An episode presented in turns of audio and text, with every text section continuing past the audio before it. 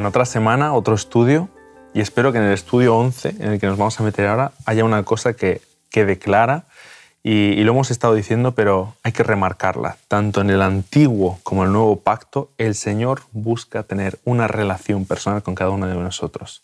Eso es una de las cosas en las que, en la que profundizaremos ahora. Pero bueno, primero, ¿cómo estáis? Bien, muy ¿Cómo habéis bien, visto muy el bien. estudio? Como siempre, cada vez mejor. Cada vez dan más ganas de seguir estudiando, ¿no? Totalmente, totalmente. Hoy te voy a sorprender con algo. Sorpréndeme. No tengo ninguna sorpresa. Bueno, muy bien. ¿Viste? Hoy sí, Muy bien. lo sorprendiste. Sí. Está muy bueno el tema. Me he preparado ahí Hebreos 10, me encanta. Claro, es Lo que tocaremos. eh, este tema se puede tocar desde varios puntos. ¿no? Sí, por sí, un lado sí, está sí, sí. el tema de Hebreos, por otro lado está el tema del santuario, y incluso me atrevo a, a lanzarme y decir que en Corintios, quizás saca un poco de contexto, pero decir, oye, eh, vosotros sois templo del Espíritu Santo, ¿no? Primera de Corintios 3.16. Y estamos hablando un poco de eso, ¿no? El santuario. Y, y no es que el santuario ahora cobre un nuevo sentido, porque todo lo que Jesús hace, todo el plan de salvación ya está en el santuario, ya estaba en el santuario. Pero sí que ahora lo vemos en vez de como una sombra, como algo mucho más nítido, ¿no? Empezamos a tener, a tener detalles. Y habíamos hablado de esa ilustración de la caseta de campaña. Lo importante era con quién estabas teniendo esa experiencia, no los elementos en sí, ¿no? Ahora ya seis estudios, ¿eh? Sí, por ahí hace ya tiempo, ni hace me tiempo. acuerdo, pero... Da la Sí, sí, sí. sensación de que cada vez eh, Dios nos propone una mejor solución de dónde quiere morar, ¿no? Totalmente.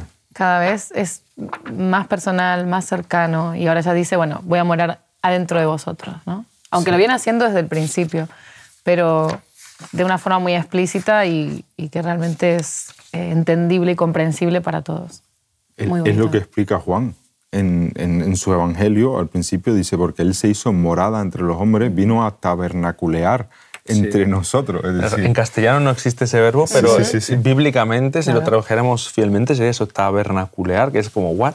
Es- suena un poco raro, ¿no? Acampar entre Y, es que la escuela sabática me encanta que empiece con este texto de Levítico 26, eh, 11 y 12, porque justamente eh, estamos en el Antiguo Testamento, estamos eh, ante, el, ante el tabernáculo, estamos eh, ante el pueblo conociendo el plan de Dios para ellos, y dice que pondré, en el versículo 11, pondré mi morada en medio de vosotros. Me encanta. El pueblo alrededor y Dios en medio. Casi como pensemos, tú hablabas de la tienda de campaña, Mm. En un campamento, en un- una fogata, que eso es siempre precioso, y la gente alrededor, ¿no? Tiene frío, se calienta. idílico. Momento idílico. Y mi alma no os... eh, sí, y mi alma no os abominará, y andaré entre vosotros, y yo seré vuestro Dios, y vosotros seréis mi pueblo. Qué bonito.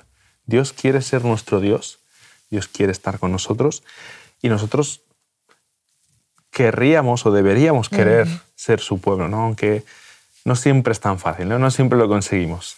Bueno, ahí hay un elemento común a los seres humanos que sabemos que es nuestro egoísmo, nuestro orgullo, y que es el que intenta impedir eso, pero eh, creo que es Martín Lu- sí, Lutero el que dice que cuando se mira a sí mismo ve que es muy difícil eh, salvarse, pero cuando mira a Jesús ve que lo difícil es perderse, ¿no? Entonces sí. realmente según a dónde miramos, esa, esa, esa carrera puede ser fácil o difícil. Totalmente. Y hay, hay un contraste ¿no? con Éxodo 25.8, donde también repite la idea que tú acabas de decir, el tema de hagan un santuario para mí, para que yo habite entre ellos. Tenemos ese, ese- ese juego de palabras, ¿no? Eh, morar entre, andar con aceptación, que es lo que tú dices, no os aborreceré, pone aquí. Luego el, el Levítico 26.12 al final, me encanta como dice, ¿no? Yo vuestro, vosotros míos. Lo que tú- es difícil perderse mirando a Jesús sabiendo que somos de Él. Una cosa que estoy ahora asociando a esto, ¿no? Igual que ahora también en la pandemia nos sucedió, que quizá dependíamos mucho de la espiritualidad eh, referente a nuestro templo, a nuestras iglesias, y ahora nos hemos quedado sin iglesia y cada hogar tiene que ser una iglesia, ¿no? Sin En- templo. Exactamente. Sin templo. O sea, como iglesia. que realmente, vale, sí, perdón, tecnicismos. Pero bueno, para la gente que dice, el sábado voy a la iglesia, ¿no? El sábado íbamos al templo, exactamente como decís. Sí, sí, sí. Y de repente nos quedamos sin eso porque las iglesias, los templos cierran. Claro. Y entonces me doy cuenta que dónde estaba puesta mi, mi seguridad, dónde estaba puesta esa esa, ese alimento, ¿no? Y de repente es como que todas las, todas las casas, todos los hogares tuvieron que empezar a asumir ese papel, que era un papel que teníamos ya, pero asumir que nuestra espiritualidad dependía de nosotros y que en nuestras cuatro paredes tenía que haber un templo que acogiera la presencia de Dios, ¿no? Disculpa ahí esa... No, me parece perfecto, me parece perfecto. Nos pasa rápido, ¿no? Que asociamos iglesia únicamente, exclusivamente a, lo que es el edificio. De hecho, me he dado cuenta que, porque por lo menos en el contexto en el que hemos estado, hemos estado teniendo que reabrir y cerrar el templo varias veces. Y, yo, y yo siempre trato de decirlo bien, siempre templo. Hemos reabierto el templo. Oye, vamos a cerrar el templo por las restricciones que hay. La gente dice, no, está cerrada la iglesia. No, la iglesia no está cerrada. Claro que no. La iglesia no está cerrada. Y, ahí, y esto es meternos un poco en la eclesiología, ¿no? pero es que la iglesia es lo que tú haces por lo demás. Es el ministerio que tú tienes desarrollado en comunidad. Y son dos o tres en mi nombre, dice Dios. Claro. Dos o tres en mi nombre. Iglesia 24-7. Qué bueno. Accesible siempre. Eso es un libro, que lo sepas. ¿eh? Eh, hay un libro que se llama así muy interesante. Sí. Qué bueno. Y eh, con esto que has mencionado de donde estén dos o tres en mi nombre, no sé si lo sabéis, esto es un detalle y, volvemos a la escuela sabática al tema que, que ya presenta Hebreos, porque sé que te quieres meter en Hebreos. y los, los judíos, para montar una sinagoga, para organizarla, debían ser mínimo 10. Tenían que ser 10 o más. Claro, y Jesús rompe con eso y dice, no, no, no. Donde están dos o tres en mi nombre, yo estoy ahí con vosotros. Dios, no necesita que seáis diez, varones eh, mayores de, edad según los judíos y, claro, súper legalistas para montar una sinagoga, para poder tener un sitio donde, donde eh, conocerme, donde leer la Torah, donde... No, dos o tres en mi nombre, ¿no? Qué bonito.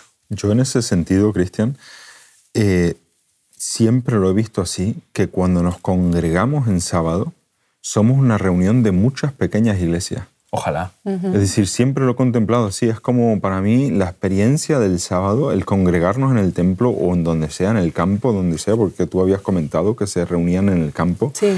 Eh, es como un encuentro de muchas microiglesias, iglesias por familias, iglesias hogar, en las que luego compartes experiencia para la mutua edificación. Hemos tenido esta experiencia, hemos tenido aquella experiencia, mira lo que ha pasado, mira quién ha venido a nuestra iglesia. En, Corintios esto se, desarrolla muchísimo y Pablo lo presenta en 1 Corintios 12, ¿no? Eh, como todos, todos, absolutamente todos se necesitan unos a los, otros y, el hecho del texto de no dejar de congregaros es mucho más importante de lo que parece, ¿no?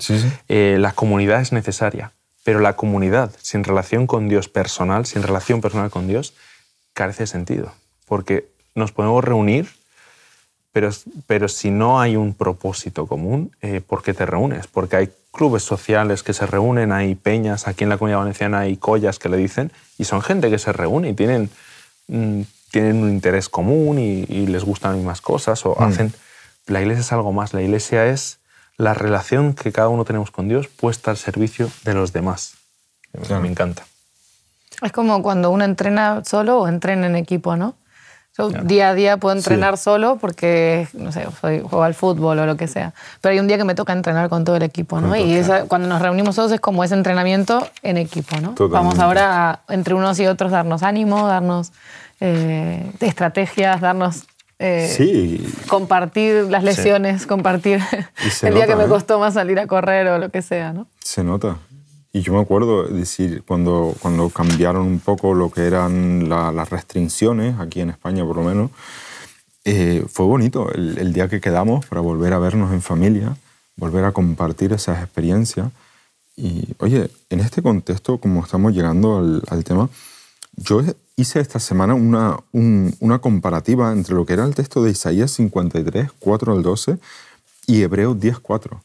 Habíamos hablado la semana pasada, o, os comenté así un poco de, de Hebreos 10.4, me encantaba ese texto, un texto que, que me ha llenado, y fíjate, ¿no? La comparativa entre Isaías 53, 4 al 12, donde, donde te dice en Isaías, ¿no? Ciertamente Él llevó nuestras enfermedades, Él sufrió nuestros dolores, etcétera, etcétera, etcétera. Eh, en contraste con lo que dice en Hebreos 10.4, como que eh, todas estas cosas de las que hablan los profetas, de lo que habla la ley, ¿no? Era solamente una sombra de los bienes futuros. Tengo aquí la LBLA y no la forma misma de las cosas, porque, las, porque estas cosas no pueden nunca por sí mismas eh, unos sacrificios ofrecidos año tras año a ser perfectos a los que se acercan. Hablamos de esa perfección, de los que se acercan, de los que se reúnen, de esa reunión en el caso, por ejemplo, del Día de la Expiación, donde todo Israel se encontraba, celebraba ese día de la expiación, ese día de Yom Kippur, ese encuentro de muchas iglesias, el compartir cómo ha ido tu año, imagínate, ¿no? Claro, eso no podía, en cierta manera, pues, limpiar la conciencia. ¿Cómo, ¿Cómo lo viven ustedes eso? De saber libre de conciencia, de eso que a mí me pasa a veces, no sé si ustedes Sí. Me acuerdo el, trimestre pasado, eh, ya hace varios meses de esto, las cosas de, de Isaías y, y en este capítulo 53, que es muy controvertido entre los judíos, porque claro, está hablando del Mesías, pero cómo va a sufrir el Mesías. Y, me acuerdo un, un detalle y, lo comentamos, no me acuerdo quién me lo comentó, la verdad, pero decía que hablando con un judío le dijo que era eh, que la visión que los cristianos tienen de Jesús es inmoral. Yo pienso lo mismo. Porque dices, si, si tú haces algo malo, mm. te mereces un castigo. Si tú haces algo malo, eh, si te pasa algo malo, pues es como... La consecuencia natural. la consecuencia natural. Tú, pones la mano donde quema, pues te vas a quemar. Dice, pero Jesús, el siervo sufriente, y, si lo vemos más en, en, el contexto de Isaías, en Isaías 52, viene un liberador, viene alguien y sufre y sufre y no se queja. Es el capítulo 53, ¿no? Es, es, el gran sustituto que empieza a sufrir, es el que sufre por otros. Y dice, ¿pero por qué tiene que sufrir por otros? Y dice, no tiene sentido. dice, Jesús, me encanta Jesús, pero, pero ¿por qué va a sufrir por otros? en la escuela sabática es una pregunta que dice si la expiación es una transacción legal. Yo, yo no sé contestar, no sé qué contestar a eso teológicamente, pero yo sé que es la injusticia más hermosa que conozco. O sea, es una injusticia pero es la justicia más maravillosa del mundo porque es la que me da vida.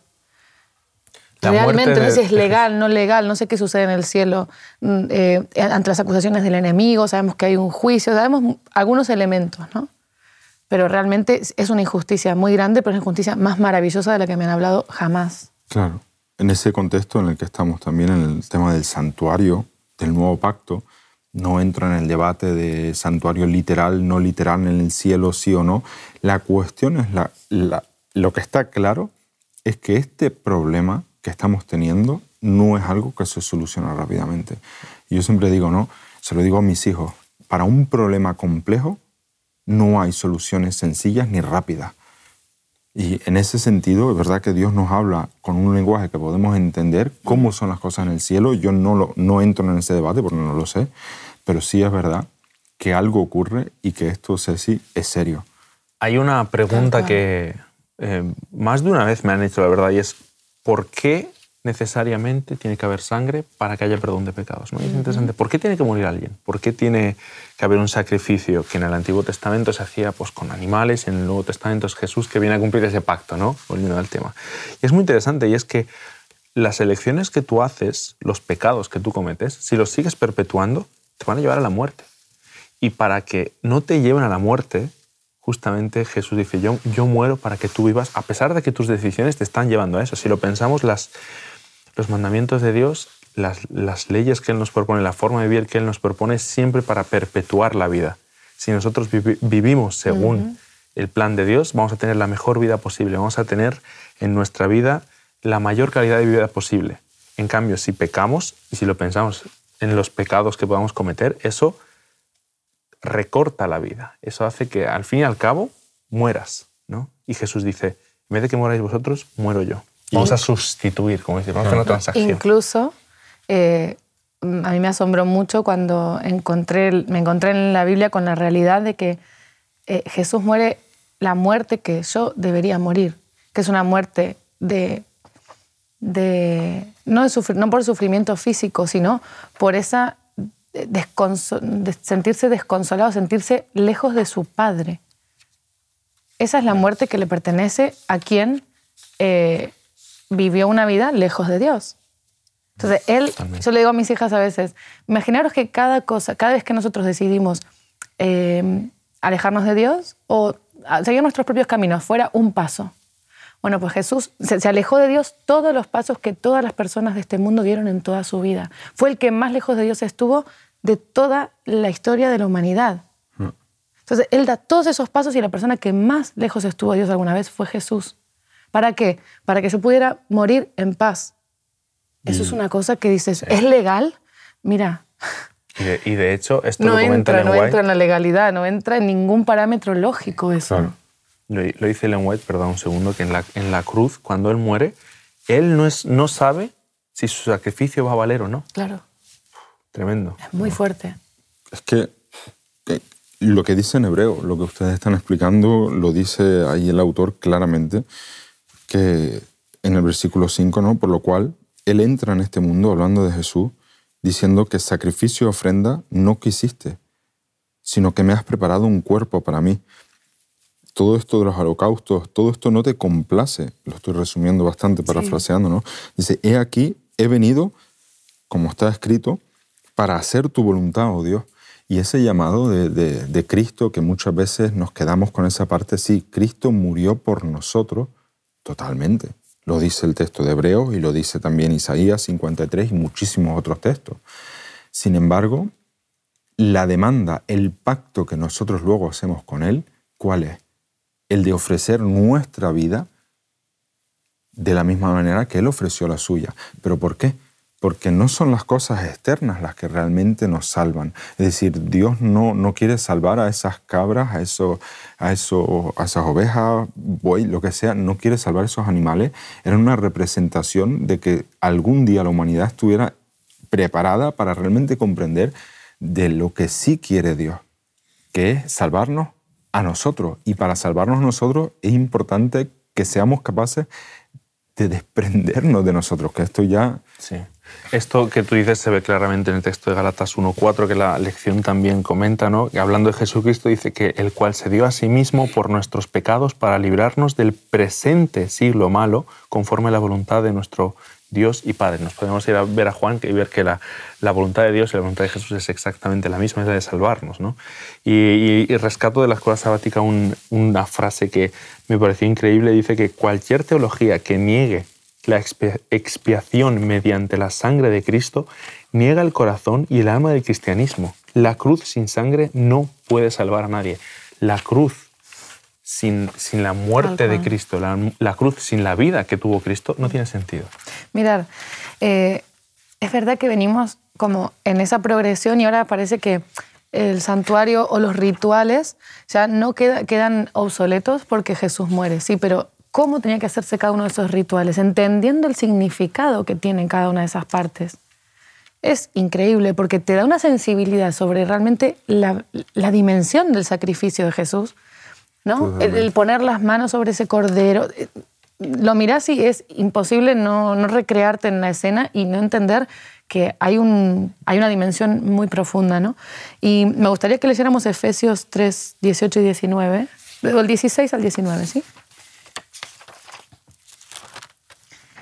Eh, para que os dé conforme a las riquezas de su gloria el ser fortalecidos con poder en el hombre interior por su, por su espíritu, para que habite Cristo por la fe en vuestros corazones, a fin de que, arraigados y cimentados en amor, seáis plenamente capaces de comprender con todos los santos cuál sea la anchura, la longitud, la profundidad y la altura, y de conocer el amor de Cristo, que excede a todo conocimiento, para que seáis llenos de toda plenitud de Dios. Mm. O sea, ese sacrificio, ¿no? O sea, la anchura, la longitud, esa dimensión, ¿no? Esa dimensión está en Cristo, pero a través de, todos los rituales del santuario se los venía preparando con detalle.